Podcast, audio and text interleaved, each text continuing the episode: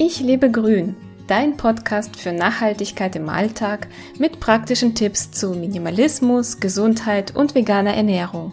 Ich bin Lisa Albrecht und freue mich, dass du dabei bist. Auf in den Harz, Urlaub im höchsten Gebirge Norddeutschlands. Deutschland hat jede Menge zu bieten.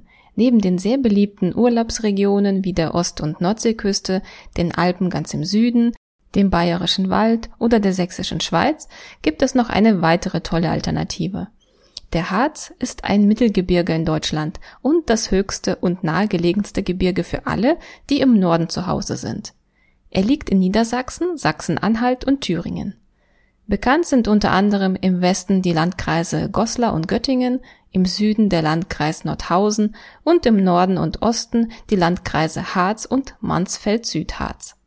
Der höchste Berg, der Brocken oder auch im Volksmund Blocksberg, befindet sich in Sachsen-Anhalt. Mit seinen 1141 Metern Höhe gehört der Brocken zu einem der beliebtesten Ausflugsziele im Harz.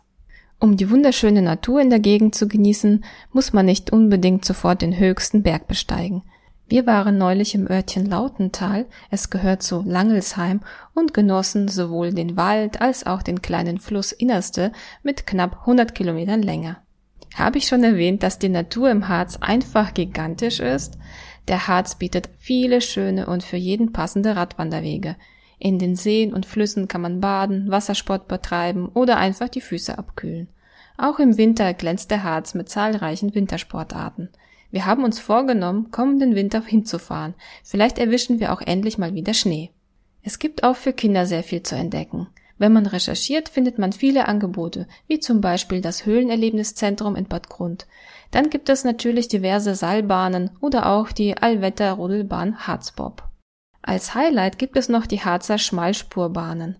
Mehrfach täglich fahren Dampflokomotiven direkt zum höchsten Berg mit einem wunderschönen Panorama auf den Nationalpark.